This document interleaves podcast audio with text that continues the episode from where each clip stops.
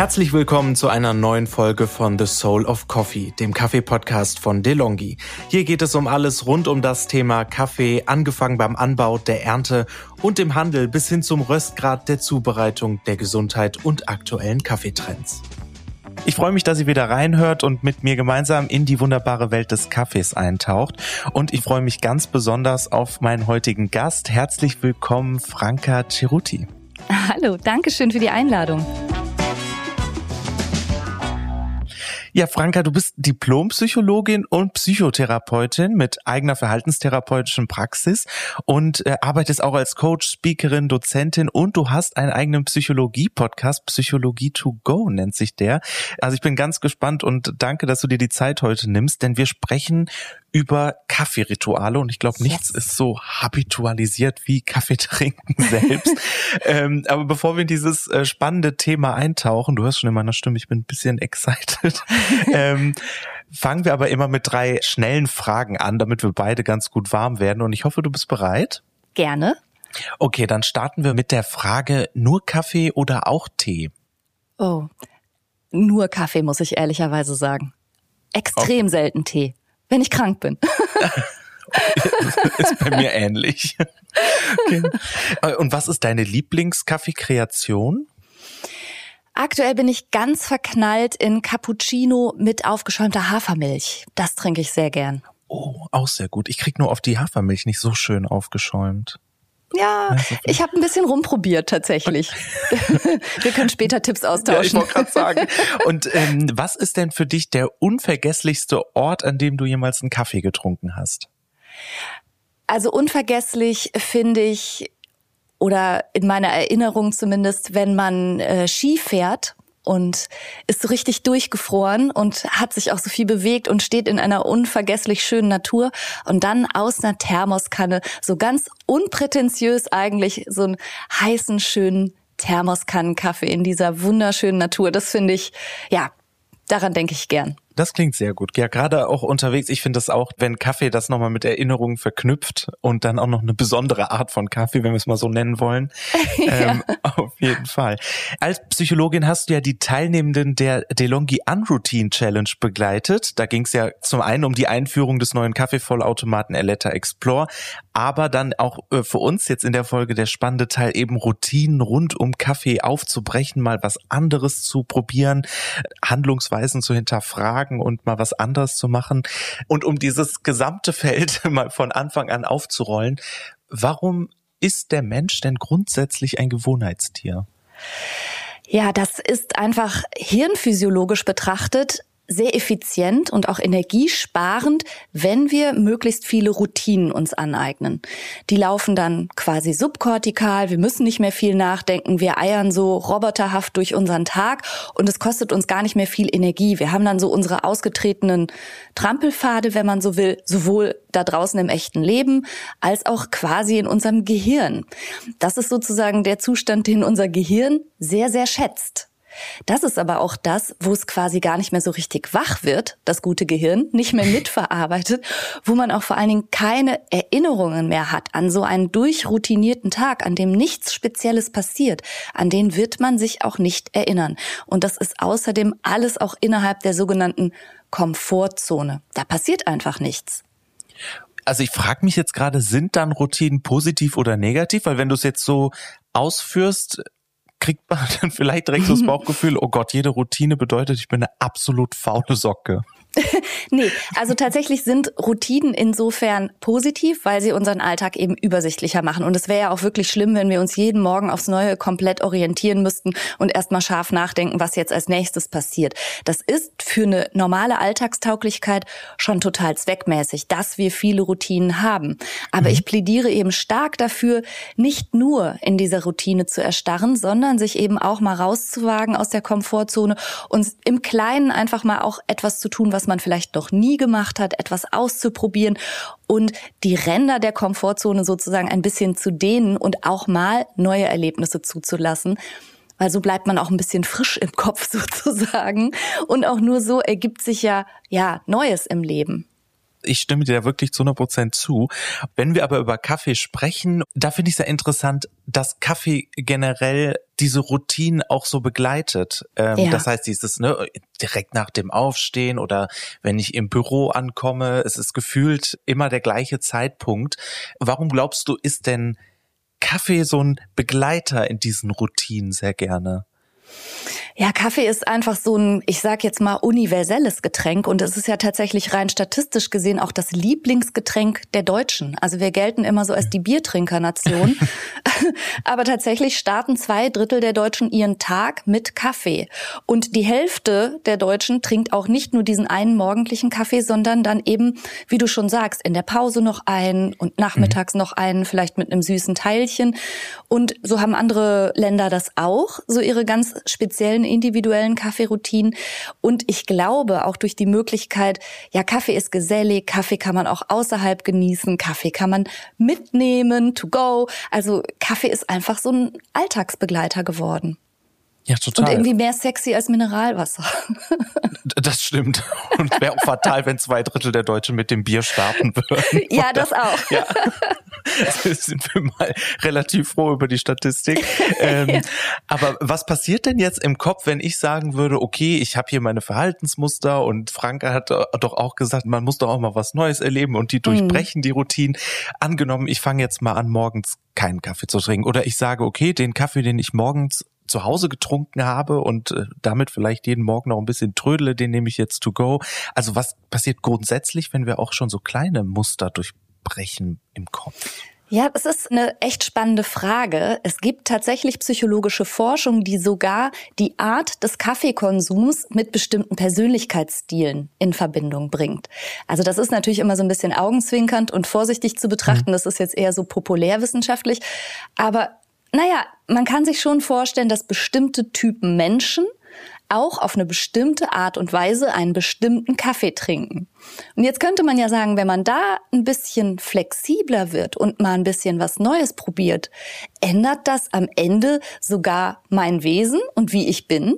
Werde ich dadurch vielleicht flexibler und spontaner?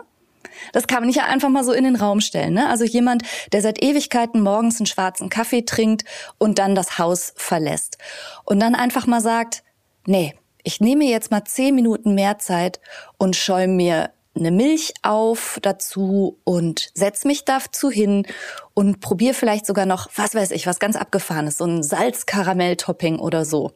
Der startet den Tag ja schon mal deutlich anders.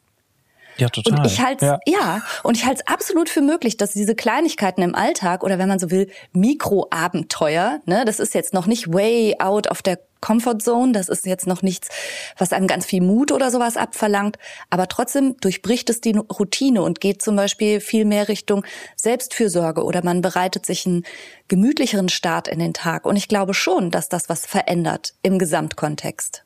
Total, also ich habe es versucht mir jetzt äh, nebenbei vorzustellen, quasi mhm. einfach das mal ein bisschen abzuwandeln. Das ist ja das Faszinierende, dass es gefühlt den kompletten Moment verändert. Ja. Auch wenn es eigentlich nur um das Getränk in meiner Hand geht. Und ich glaube, ich kann das Beispiel ganz gut äh, gerade nachvollziehen. Ich bin gerade bei meinen Eltern zu Besuch mhm. und einfach morgens aufzuwachen mit diesem typischen Filterkaffeegeruch. Äh, wenn mein Vater ah, morgens hier die ja. Maschine hat, den hatte ich sehr, sehr lange nicht mehr. Ja. Und ähm, zum ersten Mal nimmt man ja das Getränk dann auch wieder völlig anders wahr, weil es jetzt nicht der typische Kaffee ist, den ich zu Hause dann gefühlt einfach nur in mich reinkippe, um in den Tag zu ja, starten, ja. verändert den kompletten Moment wieder. Absolut. Und auch alles, was dazu gehört, wie du sagst, die Gerüche, die Geräusche, der Moment. Und da spüren wir dann auch, wie sehr wir bestimmten Genuss und bestimmten Geruch mit einem Lebensgefühl verbinden. Also das ja, finde ich, sowas finde ich super spannend. Und diese psychologischen Untersuchungen, die sind ja sogar so weit gegangen zu sagen, Menschen unterscheiden sich tatsächlich in ihrem Charakter, in ihrer Persönlichkeit, je nachdem, wie sie ihren Kaffee trinken, beziehungsweise umgekehrt wahrscheinlich eher, eine bestimmte Persönlichkeit bevorzugt auch eine bestimmte Art Kaffee zu trinken. Sowas finde ich dann natürlich auch spannend. Und wenn man sich jetzt vorstellt, in einem Film würde ein sehr zielstrebiger, ehrgeiziger, effizienter, konservativer Firmenchef in so einem handgenähten Anzug, der würde ein Kaffeegetränk zu sich nehmen. Was denkst du, was das wäre? Ein Espresso? Ja, ja, oder? Wir denken direkt, ja, so jemand, der trinkt so einen zackigen, bitteren, kleinen Espresso, so. Schon einen guten, aber ja. halt ein Espresso. Der würde sich jetzt auch nicht so eine riesige Wanne Milchkaffee oder sowas im Meeting ja. reinziehen, oder? Kein das ist schon witzig. Ja, genau. Das ist schon, wir nehmen das irgendwie schon auch so wahr, dass die Art Kaffee zu trinken vielleicht uns auch ein klitzekleines bisschen über die Persönlichkeit verrät. Das heißt, ist da was dran, dass durchaus eher komische Menschen nur schwarzen Kaffee trinken? also eher komische Menschen. Es gibt, also ich sag, ich drück mich jetzt da mal ganz vorsichtig aus, um niemanden zu verletzen, aber tatsächlich dieses Gerücht, jemand, der seinen Kaffee schwarz trinkt, hat vielleicht auch eine schwarze Seele. Es gibt psychologische Untersuchungen, die Hinweise zu liefern scheinen, dass bei Menschen, die eine Vorliebe für Bitterstoffe haben, und das kann man halt super mit verschiedenen Arten Kaffee dann untersuchen. Es geht nicht um Kaffee an sich, sondern es geht darum, wie bitter soll er denn sein, beziehungsweise wie süß, wie cremig und so weiter. Das kann man eben bei Kaffee super in verschiedene Abstufungen bringen. Und die Menschen, die gerne bitter trinken, mhm. denen werden tatsächlich auch eher so düstere Eigenschaften nachgesagt. Also durchaus auch was, sagen wir mal, narzisstisches zum Beispiel. Aber da bin ich immer vorsichtig, was so eine ja. Forschung angeht. Aber ja, also da gibt es tatsächlich viel Forschung zu.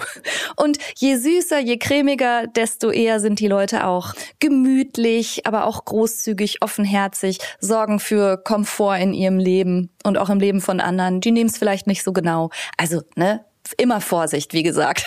Ja, aber es, es ist ja total interessant und ich muss an dieser Stelle sagen, alle, die diesen Podcast hören, mich kennen und sich denken, Moment mal, ich habe Dominik mal schwarzen Kaffee trinken sehen. Das war zu Zeiten, als ich eine Diät hatte und überall Kalorien gespart habe. Ah, okay, okay, okay. Sagte, ja, ja es, es, hatte nichts mehr mit Genuss zu tun.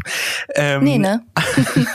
aber du hast eben auch drüber gesprochen, was das für so eine, eine Erlebniswelt fast bildet, ne? Diese Gerüche, ja. die Geräusche, die damit verbunden sind, auch wahrscheinlich der Ort.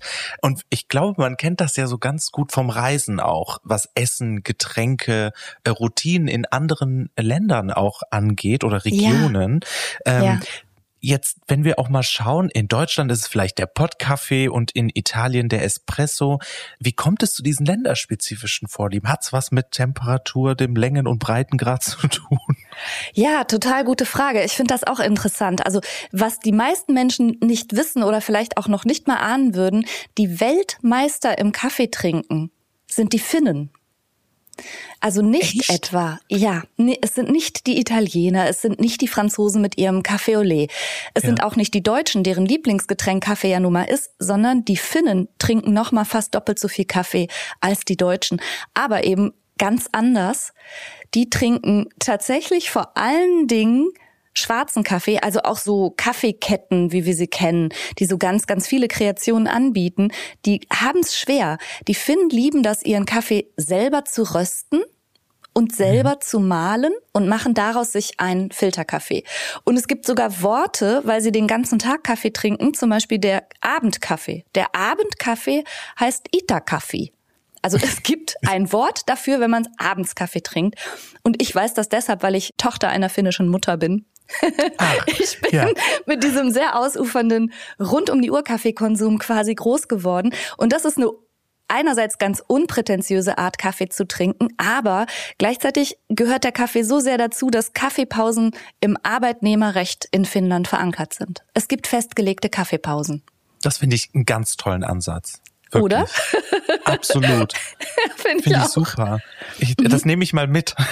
Ja. Ne?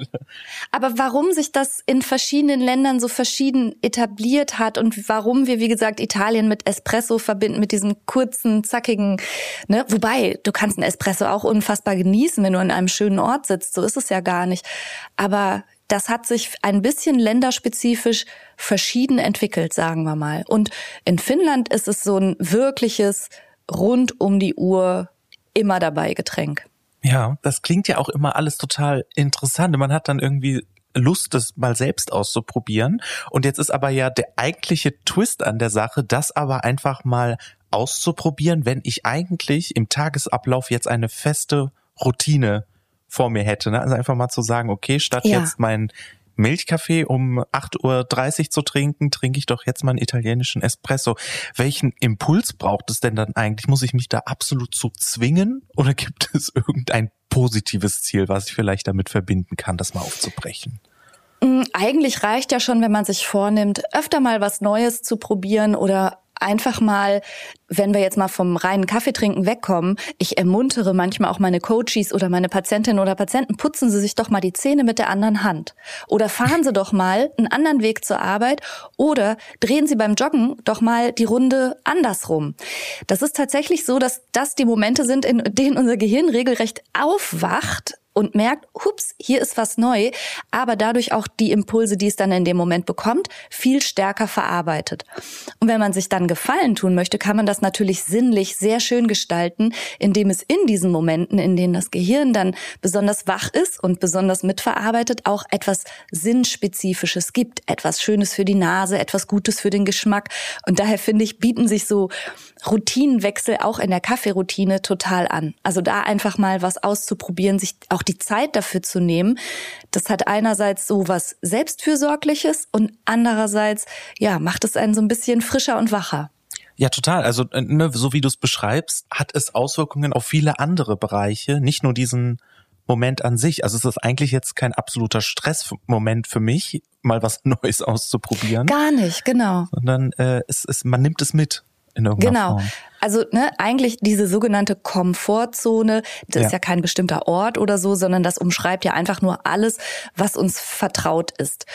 Und es gibt diese sogenannten kleinen Mikroabenteuer, diese kleinen Herausforderungen oder auch nur diese kleinen Brüche in der Routine, die kann man sich quasi gönnen. Sie machen einem eben keine Angst und keinen Stress, haben aber, wenn man viele davon implementiert, trotzdem schon so einen ganz mh, mm, aufmischenden Charakter sozusagen und bringen so ein bisschen mehr Bewegung ins Spiel und ins ganze innere System. Ja, absolut. Und die Routinen, die wir haben, also wir haben eben ja schon gesprochen über schwarzen Kaffee, wer trinkt äh, vielleicht den Espresso, wer eher Milchkaffee.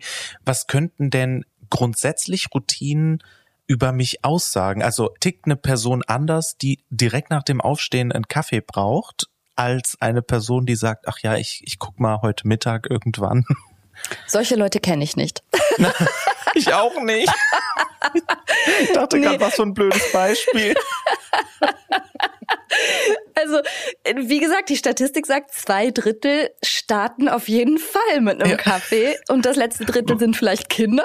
Ja, ich dachte nämlich auch, weil das andere Drittel kann nicht mit dem Bier starten. Wer sind die? Was machen die? Trinken die Tee? Okay, vielleicht. Ja. Also ich sag mal so, Kaffee gilt zwar ja als psychotrope Substanz streng genommen und ja, der ist anregend und ja, der macht uns wach und ja, der hilft auch ein bisschen der Konzentration auf die Sprünge. Ich behaupte aber, dass es den meisten Menschen nicht darum geht, dass die morgens quasi im Sinne von Wirkungstrinken sich deshalb ihre kleine ja. Dosis Koffein kippen, sondern das hat schon sowas von, das ist noch so ein kleiner Moment, wie lang oder kurz man auch immer den gestaltet, den mache ich so für mich. Das ist so der Stopp, den ich mir noch eben gönne, bevor dann mein Tagewerk losgeht. Aber den kann man eben auch mal schöner gestalten oder auch mal anders gestalten oder das eben auch mal ein bisschen auflockern oder so. Ja also ich finde das interessant. Du hast ja jetzt gerade auch schon, wir haben über diesen morgendlichen Kaffee gesprochen. Also ich höre da ein bisschen raus, das ist auch so eine deiner Routinen, die du hast. Ja, Den ja, total, total. Aber ähm, du hattest mich ja gefragt, was ist meine liebste Art Kaffee zu trinken? Und dann habe ja. ich gesagt, im Moment ist es der mit der aufgeschäumten Hafermilch.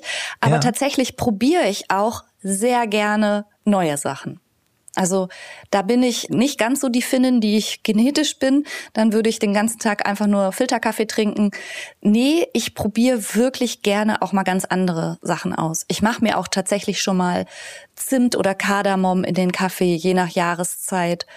Oder Sahne obendrauf oder Eierlikör rein oder irgendwas. Ne? Also Kaffee darf für mich auch schon mal immer eine ganz andere Gestalt annehmen sozusagen.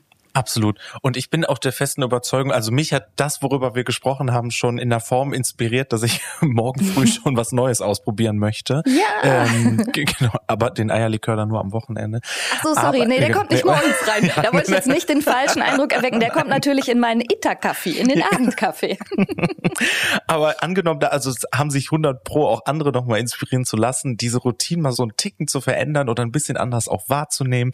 Was möchtest du den HörerInnen denn sonst noch mit auf den Weg geben vielleicht, um diese Routine so ein bisschen zu durchbrechen, weil wir haben jetzt gehört, das kann einem für den Tag ja noch viel, viel mehr geben als jetzt nur den anderen Geschmack vielleicht im Moment. Ja, also tatsächlich möchte ich Menschen immer ermuntern, ihre Routinen erstmal wahrzunehmen, zu überprüfen, ob die überhaupt gut sind. Weil nur weil man etwas immer macht, heißt das ja nicht, dass das einem auch wirklich so gut tut oder ob man hier und da nicht vielleicht ein mhm. bisschen nachjustieren könnte und auch gar nicht unbedingt mit dem Ziel, die eine Routine direkt durch die nächste Routine zu ersetzen, sondern ein bisschen spielerischer an seinen eigenen Alltag ranzugehen und auch ein bisschen neugierig zu bleiben und hier und da einfach mal Dinge auszuprobieren, die man noch nie hatte. Und das kann eben morgens starten mit dem Kaffee, darf aber eben auch weitergehen, dass man mittags einfach mal was isst, was man noch nie gegessen hat und dann einen Weg nach Hause fährt, den man vielleicht nicht kennt. Und wenn man sich dabei verirrt, dann kann man sich sagen, egal, Umwege erhöhen die Ortskenntnis und diesen Tag wird man aber wahrscheinlich anders abspeichern und irgendwann möglicherweise anders sogar darauf zurückschauen, als auf jeden x-beliebigen Tag, den man so in seiner Routine durchrattert.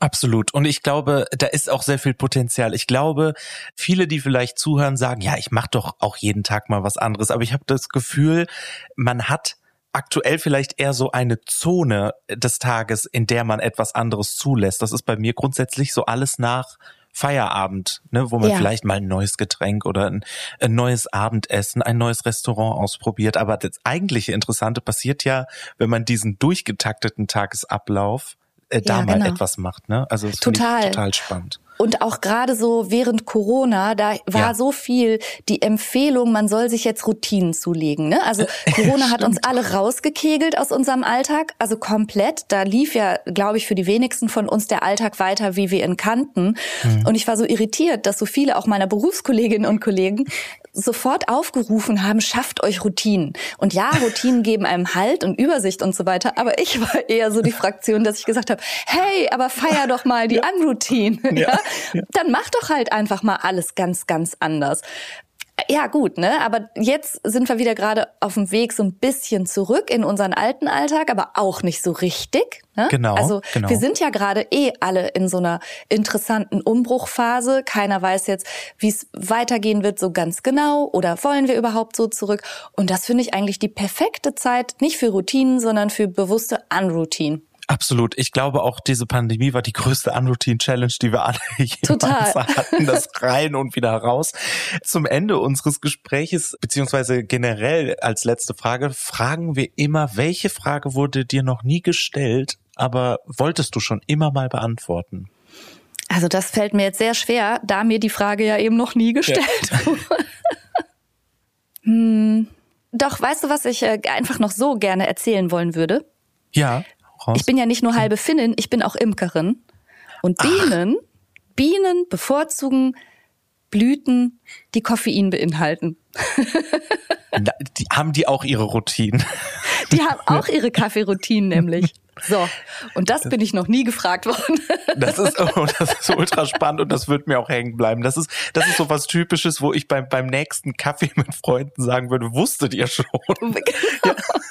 Super, Deshalb fliegen Dank. die auch so weit rum, ne? weil die ja. echt nach den Koffeinbestandteilen in den Blüten suchen. Die brauchen auch einen Kaffee.